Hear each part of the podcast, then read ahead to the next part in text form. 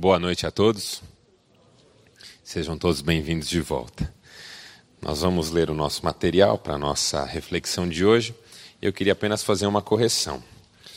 Todo computador tem um recurso que eu atribuo ao demônio, que é o tal do Ctrl C, Ctrl V.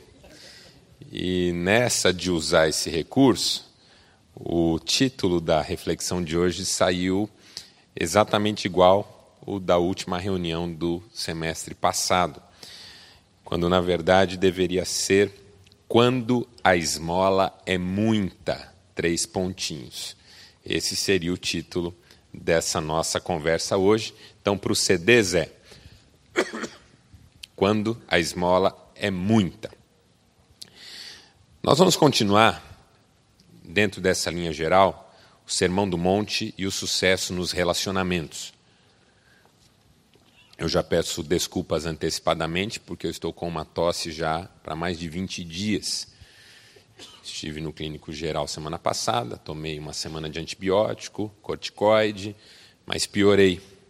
Estive hoje no pneumologista, amanhã estarei no otorrino e estou com dificuldade para falar. Falo um pouquinho, tuço um pouquinho, Vou ter que tentar segurar ao máximo, não me empolgar muito. Eu sei que você gosta quando eu me empolgo, mas eu vou hoje maneirar um pouco, tentar falar mais pianinho, de modo que se alguém do seu lado dormir, você tem autorização pastoral para soco na cara e água no rosto, o que você achar mais conveniente, dependendo da idade de quem está aí pertinho de você. Ah, só um aviso também, tomar essa liberdade. Sábado, em Maringá, eu faço o lançamento do meu nono livro, um livro destinado a casais. Chama-se Doze Semanas para um Casamento Excelente. Quando a mulher ouve 12 semanas para um casamento excelente, ela entende que são 12 semanas iniciais de um caminho que começa com 12 semanas. Quando o homem ouve 12 semanas, ele pensa, mas se eu fizer 12 semanas, resolve. Não é o caso. Mas se você quiser conhecer o livro, se você quiser ir lá me prestigiar, no sábado, dia 8 agora, das 14 às 17 horas, eu estarei lá na Livraria Evangélica, na Santos Dumont, fazendo o lançamento do meu livro, e a sua presença, obviamente, será uma alegria para o meu coração. Dito tudo isso, vamos à leitura do texto, para nós conversarmos. Quem que gostaria de ler? Lê para mim aqui, por favor. Tenham cuidado de não praticar suas obras de justiça diante dos outros para serem vistos por eles. Se fizerem isso, vocês não terão nenhuma recompensa do Pai Celestial. Portanto, quando você der a esmola, não anuncie isso com trombetas, como fazem os hipócritas nas sinagogas e nas ruas, a fim de serem honrados pelos outros. Eu lhes garanto que eles já receberam sua plena recompensa. Mas quando você der a esmola, que a sua mão esquerda não saiba o que está fazendo a direita, de forma que você preste a sua ajuda em segredo. E seu pai, que vem em segredo, o recompensará. Foi bom, né?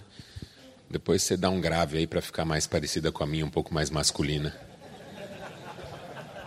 Isso que, nada melhor do que um favor bem agradecido, né? Obrigado, irmão. Sucesso nos relacionamentos. Primeira chave de sucesso para os relacionamentos é uma compreensão de que todo relacionamento saudável nasce do desejo de dar de si mesmo. Texto bíblico básico que nos ajuda a entender esse princípio, Gênesis capítulo 2, a criação do homem e da mulher. Deus criou o homem e disse: Não é bom que o homem esteja só. Vou fazer para ele uma auxiliadora que lhe corresponda. Deus fez o homem do pó da terra, modelou o pó da terra e soprou nas narinas o fôlego da vida, e o homem passou a ser alma vivente. Quando chegou a hora de fazer a mulher, Deus, surpreendentemente, mudou o procedimento. A pergunta que eu sempre faço é: por que, que um procedimento consagrado recebe uma alteração? Por que mudar uma forma de fazer que já deu certo. Primeira vez que eu conversei sobre isso com a minha esposa, para ela me ajudar a chegar a uma resposta, eu fiz exatamente essa pergunta para ela. Falei, bem, por que, que será que Deus muda o jeito de fazer se no primeiro caso já deu certo? Aí ela olhou para mim e falou: talvez no primeiro caso não tenha dado certo, tenha sido só um rascunho.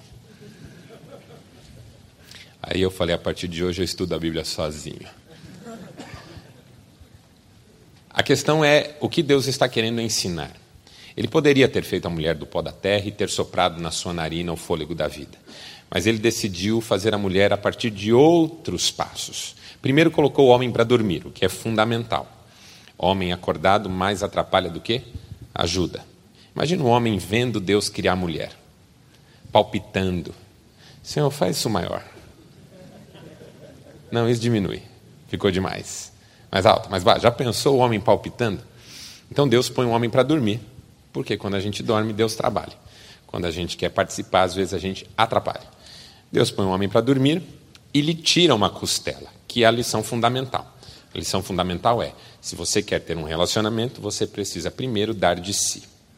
Geralmente nós pensamos em relacionamentos a partir da ideia de que queremos ter alguém para nós. Deus nos ensina a pensar em relacionamento a partir do desejo de dar de nós para alguém. Adão, você quer uma mulher, você quer ter alguém ao seu lado, você quer desfrutar de um relacionamento idôneo e correspondente, então eu preciso tirar algo de você primeiro. Todo relacionamento saudável nasce do desejo de um e de outro de darem de si mesmos. Todo relacionamento que nasce do desejo de encontrar no outro a satisfação para os próprios desejos e necessidades vai ser um relacionamento insano. Das duas, uma. Ou vai viver da frustração de que o outro nunca corresponde às expectativas, ou vai pesar sobre o outro de tal modo que vai adoecer e matar o outro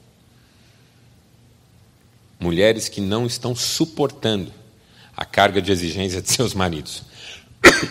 Por exemplo, filhos que não estão suportando a carga de cobrança dos seus pais.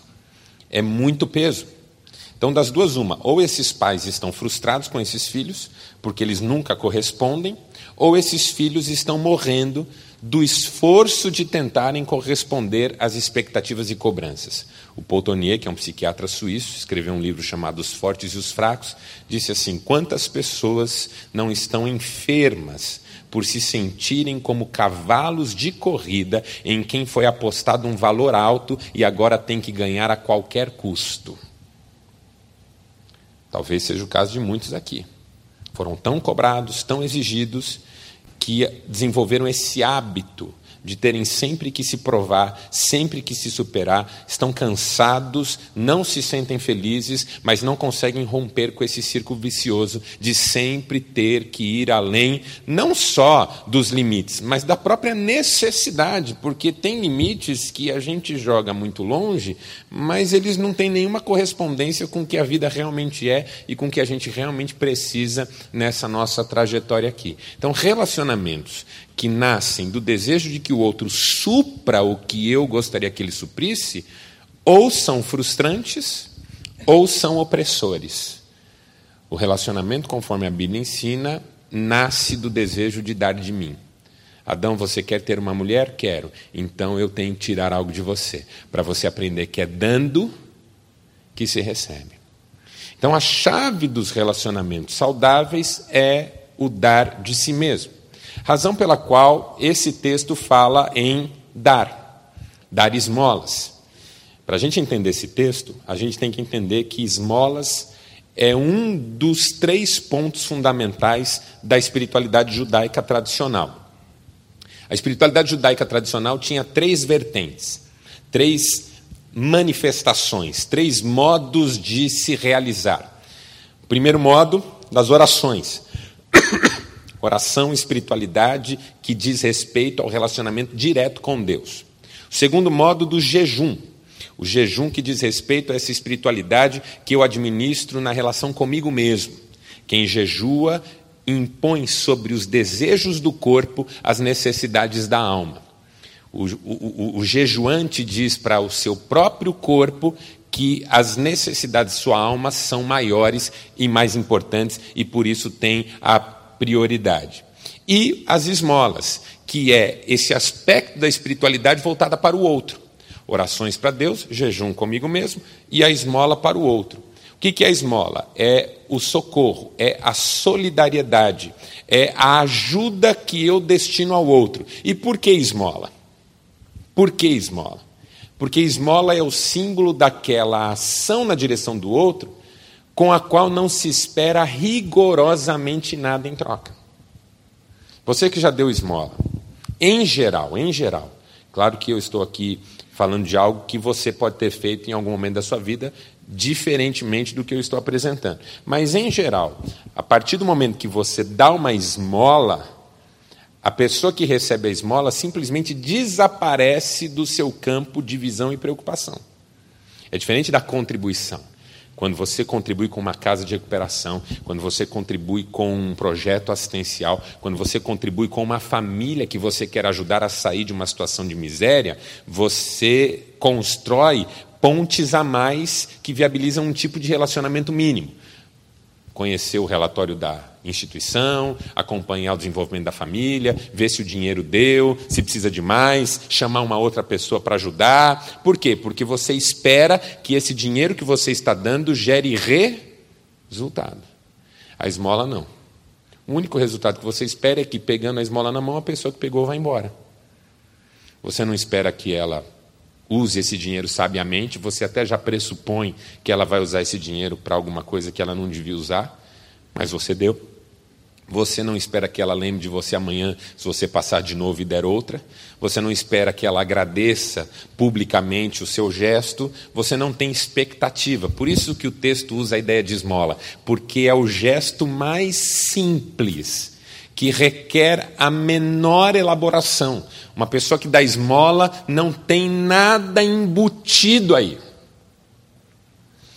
Porque o problema da generosidade é quando ela carrega coisas embutidas.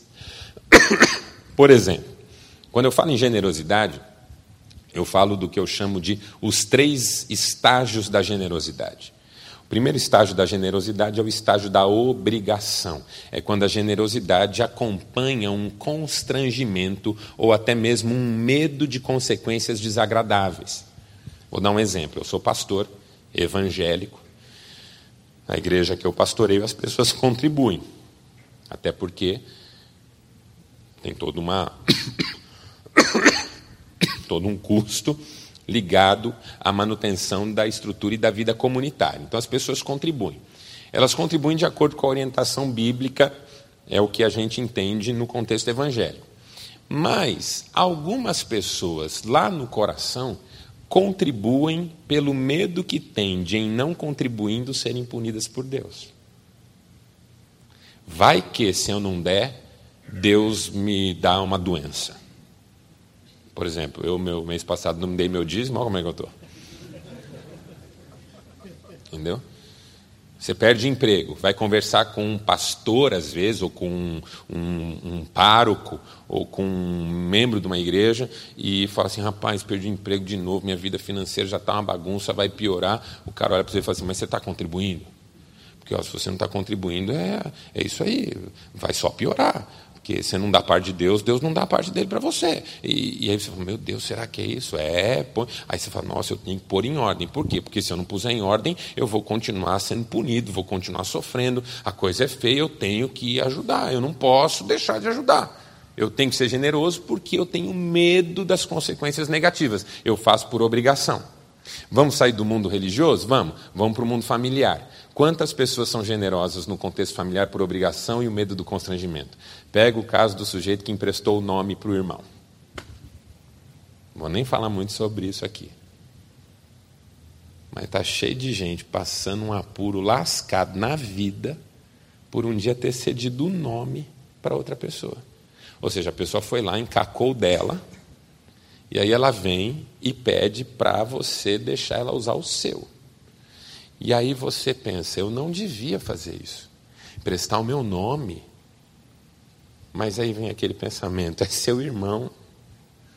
Ele não vai mais, se você não emprestar, ele não vai mais falar com você. Aí os sobrinhos não vão vir aqui no Natal. E aí a mãe vai ficar triste. Experimente falar não para seu irmão. Você fala não para ele no telefone, dez minutos depois liga a senhora sua mãe. Filho, história é essa de você não querer ajudar o seu irmão? Foi assim que eu criei vocês, não? Irmão é para a vida toda? Aí você fala, esse que é o problema, mãe. Esse que é o problema. Aí você fala, quer saber? Vai ser um constrangimento tão grande que eu vou exceder. Não quero criar uma confusão familiar. Aí você cede, ele usa o seu nome, cria uma confusão familiar, porque o curioso é esse, né? A gente acaba cedendo para não criar uma confusão, mas a confusão me parece obrigatória. Porque vamos imaginar o seguinte: eu pedi o seu nome emprestado, você me emprestou. Eu endividei o seu nome e não paguei. Você ficou com essa bronca. Eu devia amar você. Você é o cara. Toda vez que eu passar por você, eu tinha que te abraçar. Mas, rapaz, eu acabei com a sua vida. Agora você está com uma dívida aí que eu não posso pagar. Você também não pode. Rapaz, obrigado. Nunca tive uma pessoa que gostasse tanto de mim como você. Mas não. Agora eu não atendo mais seu telefone. Se eu vejo você na rua, eu atravesso. Não vou mais na sua casa, você não vai mais na minha. É incrível isso. O medo se confirmou, mesmo com as tentativas de fugir do que ele estava prometendo impor, caso não fosse do jeito que tinha que ser. Ou seja, tem muita coisa acontecendo na nossa vida hoje que é fruto de uma generosidade por obrigação. E o problema de tudo que é feito por obrigação, medo, constrangimento, é que no final não dá certo. Em algum ponto essa corda estoura. O segundo estágio da generosidade é o estágio do interesse. É quando eu sou generoso, mas eu tenho um interesse muito específico envolvido na generosidade. Eu vou capitalizar com isso. Eu vou ajudar Fulano porque um dia eu vou precisar e aí eu vou recorrer a ele. Todos nós já fomos vítimas desse tipo de situação, se é que não fomos também algozes desse tipo de situação. Sabe aquela coisa do lembra que eu te ajudei? O amigo chega e fala assim: rapaz, lembra aquela vez? É a introdução do assunto. A introdução do assunto é: lembra aquela vez que você estava com aquele problemão? Aí você fala: pô, rapaz, não gosto nem de lembrar. Então, lembra. É, lembra que eu te ajudei? Rapaz, então agora quem está precisando sou eu. É uma conexão direta que mostra que a pessoa entendeu que toda ajuda que ela dá na vida tem que retornar em algum momento para ela. É o artista que vai dar uma doação para uma casa de recuperação, ou para um hospital, ou para um orfanato, e ele vai para a sessão de fotos e de imprensa com um cheque de um metro e meio. Todo mundo que trabalhou em banco aqui, eu duvido que já tenha compensado um cheque desse. Eu nunca vi um cheque desse sendo compensado. Ele só existe para mostrar. A pessoa está sendo generosa, mas está capitalizando com esse ato. Não é por acaso que Jesus disse: você vai dar que a mão direita não saiba o que a mão esquerda está fazendo. Porque isso vai anular o valor do seu gesto diante de Deus. Porque se é uma troca, não é uma generosidade. Mesmo que o objeto da troca não esteja claro. Pode não estar tá claro até para quem recebe, pode não estar tá claro até para você que dá, mas para Deus está claro. O Deus que vem em secreto, não saiba a mão direita o que a esquerda está fazendo. É o estágio da generosidade por interesse. Qual que é o terceiro estágio? O terceiro estágio da generosidade, que é o estágio ideal, é o estágio da liberdade. Diga comigo, liberdade só para você acordar. Essa voz dá um sono, não dá? Até eu estou com sono. Pensou meia luz hoje aqui? Não faz isso. O estágio da liberdade é o estágio em que a generosidade é assumida como prerrogativa de uma vida leve, livre, abençoada e abençoadora. Eu dou porque quero me alegro, tenho prazer, quero ajudar. Não tenho expectativa de retorno, não tenho medo de consequências. O que eu quero é, de alguma maneira, viver a vida de modo que ela deixe uma marca positiva. Eu quero simplesmente desfrutar do que eu tenho com outros com outros valores envolvidos, com outros pressupostos, com outros paradigmas até. Vou explicar melhor o que eu estou tentando dizer. Relacionamentos interpessoais nascem do desejo de cada um de dar de si mesmo. Ocorre que você pode esbarrar em duas dificuldades para dar de si mesmo.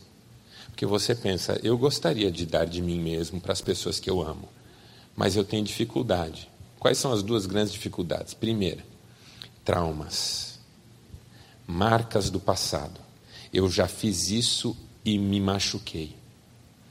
Eu acreditei numa mulher que me traiu e eu nunca mais quero passar pelo que eu passei de novo. Meu filho é um ingrato. Eu já vi o que ele é capaz de fazer. Eu nunca mais vou confiar nesse menino outra vez. Você é o pai dele, você o ama, mas há uma reserva hoje que você mantém ali muito bem segura, porque você não quer ser machucado outra vez marcas do passado. Às vezes não tem nem a ver com a mesma pessoa, tem a ver com outra. Meu pai me fez muito mal, minha mãe me fez muito mal. Eu aprendi que as pessoas são complicadas e eu não quero me abrir de novo. O, o, o, as, as marcas do passado me prejudicam nas novas experiências, nas novas oportunidades, porque eu já sofri eu não quero mais sofrer, então eu me fecho, eu prefiro ficar na minha. Eu não vou falar que eu amo, não. Eu, minha mulher tem que saber que eu amo, eu não, não vou falar. Eu já falei, quando nós casamos eu já falei, não vou ficar falando toda hora. Para que ficar falando toda hora? Quantas vezes tem que falar isso? Não quero. Não, não vou ficar abraçando meu filho, beijando meu filho, rolando com ele no tapete. É um, já é um homem, já. É, eu tenho que seguir a vida. Meu pai nunca me abraçou, nunca me beijou. Por que, que eu tenho que beijar alguém? Entendeu? Não vou ficar aí com meu amigo, chorando com ele, essa coisa toda. Vira homem, pô. Eu não tenho mais o que fazer. Não... Então, esses, essas reservas, eu mantenho sempre uma distância de segurança, elas têm a ver com experiências traumáticas. Eu já sofri isso, eu não quero sofrer isso de novo. Então, eu sou refém de algumas histórias, de algumas experiências, de alguns traumas do passado. E o segundo a segunda razão pela qual a gente se fecha é que o outro é difícil mesmo. Assim, não são só as minhas marcas. É o fato de que o outro é complicado. Você já ouviu, as nossas avós diziam assim: a gente dá a mão, fulano quer o braço. É só você começar a querer abençoar a vida de alguém, essa pessoa já tenta montar em cima das suas costas. É o que eu falo. Vamos imaginar o seguinte: Vamos imaginar que todos nós aqui estivéssemos carregando uma pedra. Todos nós. Nós não podemos pôr a pedra no chão. Esse salão está vazio, não tem nada, só tem chão e parede de vidro, e nós estamos todos carregando pedra. Não podemos pôr a pedra no chão de jeito nenhum. De repente, alguém descobre que tem uma pessoa no meio, que se você puser a sua pedra em cima da pedra dela, ela carrega as duas. Você vai lá e põe. Aí não bastasse isso, ainda olha para um outro e fala assim: tá pesado aí? Ó, aquele lá está carregando a minha. Aí o outro vai lá: será que ele carrega a minha? Acho que ele carrega, ele é tão legal. Pensa uma pessoa que não sabe dizer não. Aí o outro vai lá e põe a pedra em cima. Se essa pessoa continuar aceitando pedra alheia, um dia ela vai estar soterrada embaixo das pedras de todo mundo. Porque o ser humano é assim. O ser humano busca zonas e lugares de conforto. E às vezes esse lugar, essa zona de conforto, é o outro que aceita essas cargas. Ser generoso não é aceitar a carga do outro sobre você, é ajudá-lo a carregar a dele. O apóstolo Paulo diz assim: cada um ajude a carregar o fardo do seu irmão. Mas na sequência ele diz: e cada um comprometa-se com o seu. Onde é que ele fala isso? É um dos textos mais interessantes da Bíblia. Gálatas capítulo 6. Três versículos de diferença. No primeiro versículo, Paulo diz: levem as cargas uns dos outros, e assim cumprirão a lei de Cristo. Três versículos para baixo, ele diz: cada um leve a sua própria carga. Você que está lendo, prestando atenção, não é aquela leitura rápida, é aquela que presta atenção. Você fala: peraí, Paulo ficou louco. Isso aqui é transtorno bipolar clássico. O sujeito fala uma coisa e depois fala outra. Levem as cargas uns dos outros e assim cumprirão a lei de Cristo. Três versículos depois, não é noutra carta, não, não é noutro livro, não, não é dez páginas na frente, não. Três versículos na sequência, cada um deverá levar a sua própria carga. Por quê? A ideia é a seguinte: ajude o seu irmão a levar a carga dele, mas não esqueça que o compromisso de levar a sua é, sua, é seu. Porque a gente fica na vida procurando pessoas para levar a nossa. E às vezes eu carrego a sua na expectativa de que quando eu precisar você carregue a minha, entendeu? É como se eu dissesse para Deus assim: Senhor, o sujeito lá está querendo que eu ajude a carregar o fardo dele. Deus olha para mim e diz: ajude. Aí eu falo assim: mas, mas e a minha? Ele fala: se vira. Ajude o seu irmão e se vire com a sua. Essa é a ideia. Por quê? Porque aí a gente cria relacionamentos de generosidade e não de troca, onde a minha expectativa é que quando eu precisar você me atenda. Porque o outro, em tese, vai fazer isso comigo. Ele vai, de alguma maneira, me ajudar, para quando ele precisar, ele poder jogar as cargas dele sobre mim. O outro é difícil. Você já teve crise com a sua esposa, já teve crise com seus filhos, já teve crise com um sócio. O outro é difícil. E à medida em que a gente percebe que o outro é difícil, a gente tende a se fechar. Quer saber? Não vou carregar a carga de ninguém, cada um por si, Deus por todos, se é que Ele está por alguém, e vamos tocar a vida, vamos tocar o barco. Eu preciso ser livre disso. Livre das amarras do passado e livre da expectativa de que o outro seja como eu acho que ele deveria ser. Sem isso, nenhuma chance de relacionamento saudável. Nenhuma chance. Eu preciso ser generoso na liberdade da generosidade. E aí o que, que eu aprendo na liberdade da generosidade? Três lições que eu quero compartilhar com você rapidamente para a gente encerrar. Primeira, na generosidade como liberdade, eu aprendo que o ser é melhor que o ter. Mas isso é um chavão, pastor, é um chavão. A questão não é guardar a frase, a questão é entendê-la e vivenciá-la. O ser é maior do que o ter, em que sentido? O ser é maior do que o ter porque eu não preciso mais ter para me sentir alguém. Então eu não preciso mais correr atrás daquilo que eu não tenho a fim de ser aquilo que eu acho que eu ainda não sou. O meu coração fica acalmado. E à medida em que o meu coração se acalma, eu me torno generoso por quê? Porque a minha identidade não está vinculada àquilo que eu mantenho sob o meu poder. Por exemplo, vamos fazer uma, uma ilustração aqui, vamos, vamos, vamos pensar num exemplo. Imagine que você tenha, só imagine, que você tenha nesse momento um milhão de reais na sua conta corrente. Eu fiz neurolinguística, eu estou vendo quem tem. Pela reação. Seis pessoas aqui têm. E eu vendo essa informação no final. Só me procurar. Imagine que você tem um milhão na sua conta corrente. Se quiser imaginar fechando o olho, abrindo a boca, pode fazer também. Agora imagine que você nunca usou um real desse dinheiro. Que você vai viver os próximos anos sem mexer nesse dinheiro. E que você vai morrer daqui a cinco anos sem ter usado um centavo desse dinheiro. Pergunta: em algum momento da sua vida você realmente teve esse dinheiro? Por que não? Porque, na verdade, a manutenção desse número num papel chamado de extrato bancário e que diz respeito a um valor que está guardado de modo virtual é só uma segurança para sentir-se bem consigo mesmo, mas é uma realidade que nunca existiu.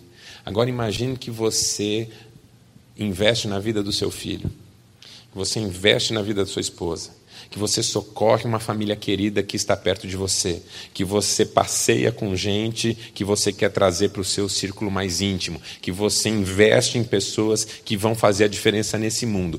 Toda vez que você usar esse dinheiro envolvendo outras pessoas, você tem algo que nunca mais pode ser tirado, que é a inscrição dessa experiência como lembrança. Eu não lembro quanto que eu ganhava em 98. Às vezes a gente vai lembrar de salário e não lembra nem qual moeda que era. Mas eu lembro a primeira viagem que eu fiz com o Cristiane. Eu lembro a primeira vez que eu cheguei com a bicicleta para dar para o meu filho. Eu lembro a primeira vez que eu ajudei uma família que estava com tanto problema e foi uma coisa tão de Deus na vida da gente e são coisas que nunca mais vão poder ser tiradas de mim. Isso o ladrão não rouba. Por isso que a frase do Sêneca que está no seu material me chamou a atenção sobre doação. Eu dou para que não se perca. Eu, eu, eu fiz um esforço para entender essa frase porque ela é profunda. Enquanto eu retenho, eu não tenho de fato à medida em que eu compartilho, agora nós temos. Se tornou uma realidade concreta. Por quê? Porque eu e outros participamos dessa experiência do ter. E por que eu participei dessa experiência do ter com outros? Porque é só uma questão de ter, não é uma questão de ser. Quem eu sou não depende do que eu tenho. Quem eu sou não depende de quanto eu tenho na conta corrente. Não depende. Simplesmente não depende ganância, avareza, nada disso, nada disso faz parte, porque eu já entendi que o ser é mais do que o ter. Aí vem a segunda lição que eu experimento na prática também. O seu é maior do que o meu. Eu acho que essa frase numa reunião de homens não ficou boa. O seu é mais importante que o meu. Em que sentido? Que agora eu me tornei capaz de me alegrar com o que é seu, de celebrar o que é seu, de realmente gostar de ver você triunfando naquilo que você de repente está vivendo como conquista. Porque agora eu sou livre. E na generosidade como liberdade, eu posso dar de mim mesmo, inclusive me alegrando com você naquilo que é sua vitória. Então, um dia no aeroporto, esperando um avião, então, sujeito do meu lado, conversa vai, conversa vem, aquelas conversas de elevador e de aeroporto, né? Ah, violência, e a Dilma, né? E tal, e vamos, nós não vamos por meta, mas quando a gente atingir a meta, a gente vai dobrar a meta. E a gente ficou conversando essas coisas. E aí ele falou assim: você vê, está um perigo. Aeroporto mesmo, não tem mais segurança aeroporto. Aeroporto hoje é um perigo. Vê esse relógio meu aqui, ó. Aí me mostrou aquele relógio assim, que se vender, compra um carro, sabe? De uma marca da realeza, assim. Eu não vou dizer o nome, porque ninguém está me pagando nada para eu dizer o nome daquilo. Vê esse relógio aqui, ele disse. Eu tenho que ficar com ele meio escondido aqui. Eu nem tiro o paletó quando eu estou no saguão do aeroporto. Porque o ladrão vê, já cresce o olho já. Porque esse relógio aqui chama atenção. Os caras ficam aqui no aeroporto só para ver quem tem um relógio desse. E mostrando o relógio para mim assim, e eu com sono. Pensando, Jesus, bem que o senhor podia voltar agora. O arrebatamento acontecer e essa conversa não continuar. Quem que é esse cara? Querendo mostrar para mim o relógio. Quanto custa o relógio? Porque eu tenho um monte de coisa cara que eu não posso mais sair. Aí, de repente, falei assim: rapaz, sabe o que mais me, me entristece? Não é a violência. O que mais me entristece é que a violência se alimenta do quanto nós nos tornamos reféns daquilo que a gente tem. Porque, assim, o ladrão está aqui para pegar o que você tem. E você está aqui refém do que você tem, com medo do ladrão pegar. Não é? Se a gente tivesse aqui usando um relógio que veio na caixa dos sucrilhos, e vem. Tem uns que vêm. O ladrão fala: dá o um relógio. Não precisa nem pedir de novo. Tem sucrilhos aí? Você me der um sucrilho, você leva o meu relógio. Não é? Não... Nossos carros são maravilhosos, mas agora tem que ser blindado. Nossas casas maravilhosas, mas tem que estar com cerca elétrica para todo lado. Um medo, uma tensão. Por quê? Porque eu não posso perder nada do que eu tenho. Tudo isso constitui a minha identidade. Quando eu venço a minha dependência dessas coisas, agora eu não preciso mais ficar no aeroporto dizendo para o cara: olha, olha aqui o que eu tenho, olha, eu posso olhar o que você tem e falar: puxa, que legal o que você tem. Entendeu? Eu, você, pô, tênis bonito, rapaz. Não me interessa se a marca é Nike, se a marca é Mike. É, interessa que, pô, você tem um tênis bacana aí. Ô, oh, rapaz, que carro bacana esse aí. Puxa, que legal o seu trabalho.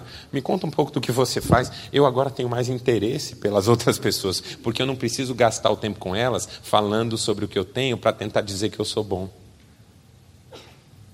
É muito difícil você conversar com gente, fica o tempo todo, não porque eu faço isso, não porque eu tenho isso, não porque nas minhas empresas, não porque o meu carro, não porque a minha casa, não, eu moro numa casa não sei quantos metros quadrados, não, não sei o que, não sei o que, irmão, morre. Brincadeira.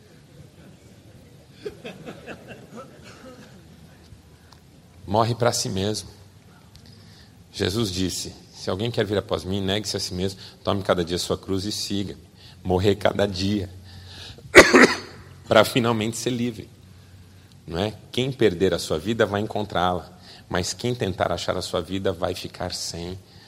É um festival de gente tentando se afirmar em coisas que não afirmam ninguém. Tô, conheço um monte de gente muito mais pobre do que eu e muito mais feliz do que eu. Eu, conheço o seu João da portaria da empresa. O, o, dono da empresa chega de helicóptero. Estaciona o helicóptero, o seu João chama de Hélio Ponto. Oh, o patrão chegou porque parou lá no Hélio Ponto. Aí o cara desce, terno europeu. Caneta no bolso vale o preço do carro do seu João. O relógio vale o preço da casa do seu João. Ele tem uma pastinha que vale a roupa toda que o seu João usa do mês todo. Ele tem dinheiro na conta que o seu João não sabe nem falar o número. Ele tem uma mansão de mais de mil metros. Ele tem cinco, seis carros importados na garagem. Ele passa pelo seu João e fala: Tudo bom com o senhor, seu João? Seu João diz: Tudo maravilha, patrão. Patrão, a vida é uma bênção. É, final de semana foi bom então, né, seu João? Foi ótimo, patrão. Fiarada foi em casa, meus netos estavam tudo lá, a criançada nadou na caixa d'água, fizemos churrasco na laje, meu Corinthians ganhou de novo, padrão. Não, calma, o patrão já chego lá. Aí, faltou o senhor lá, patrão. Vai em casa um dia, o senhor precisa comer uma carninha com a gente lá. O patrão fala: É, seu João, o senhor é que é feliz. E é verdade. E naquele momento ele tem inveja do seu João. Porque a esposa dele dorme num outro quarto faz três anos. Eles não separam porque é muito dinheiro para mexer, então é melhor ficar ali de fachada. Advogado vai levar 30%, gente. Fica aí, tia. A casa tem mil metros quadrados, fica aí, a gente nem se vê. Tem um filho que não aparece faz dois anos, nem para Natal. Nasceu um neto ele não conhece. Ele não sabe se ele tem amigos, porque ele tem a sensação de que as pessoas que estão perto dele estão por interesse. Ele tem inveja do seu João, de fato. E a última lição para terminar é que o céu é mais importante do que a terra. O céu é melhor que a terra. O céu, perdão, é maior que a terra. Porque assim, o ser é melhor que o ter, o seu é melhor que o meu, o céu é melhor que a terra. Conceito de posse, não jurídico, ok? Filosófico. Conceito de posse, daquilo que efetivamente pode ser chamado meu. Pergunta: o que é que nessa vida pode efetivamente ser chamado de meu? Minha casa? O conceito filosófico de posse é aquilo que pertence irrevogavelmente a você. você tem domínio total e irrestrito sobre isso. Por isso é seu. Entendeu? Esse é o conceito filosófico existencial de posse. Aquilo que é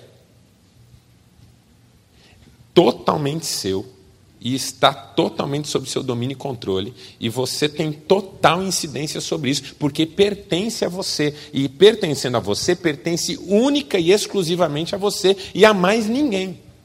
O que é que nessa vida se inclui nessa categoria, gente? Fala para mim. Sua casa? Quem é que tinha casa e depois não tem mais? Um monte de gente. Seu carro? Dinheiro? Ah, seu corpo. Seu corpo. Hum, será? Você tem domínio. O seu corpo é seu de fato. Você manda nele. Quem aqui se olhou no espelho esses dias e se achou velho? Não precisa levantar a mão, obviamente. Às vezes eu me olho no espelho. Estou com 40 anos. Eu já fui jovem. Eu não sou um idoso ainda. Mas eu olho no espelho e vejo lá as marcas da expressão. Eu não tenho mais a mesma energia, o mesmo vigor. Meu corpo não me pertence. Ele está caminhando numa direção inexorável sobre a qual não tem nenhum controle. Eu não sou dono da minha vida, porque vem um cretino com uma arma, ele está cheio de droga na fuça, ele puxa o gatilho e tira a minha vida sem me dar chance de olhar dentro dos olhos dele. Porque o Emmanuel Levinas, que é um filósofo judeu de eh, francês de ascendência judaica, disse: a única dignidade que a vítima tem diante do seu algoz é a dignidade do seu olhar. E hoje nós vivemos num tempo que nem a dignidade de olhar no olho você tem mais. Você não viu quem atirou. Não viu. Agora, nesse conceito de posse, tem algo. Que é quando Deus diz assim: o que é seu está guardado comigo aqui. E quando você chegar, você terá definitivamente. O que é nosso não está aqui, está lá. O que está aqui é emprestado, não nos pertence. O que é nosso está guardado, e quando chegarmos lá, nos será dado em definitivo. Por isso, Jesus disse: onde o ladrão não rouba, não escava, a ferrugem não corrói, a traça não come. Na generosidade da liberdade, eu desfruto tudo isso. O ser, o seu, o céu. Simples assim. E continuo servindo você com aquilo que Deus tem posto na minha mão, que tudo isso é emprestado. E nada disso vai ficar. Vamos ficar em pé e fazer uma oração?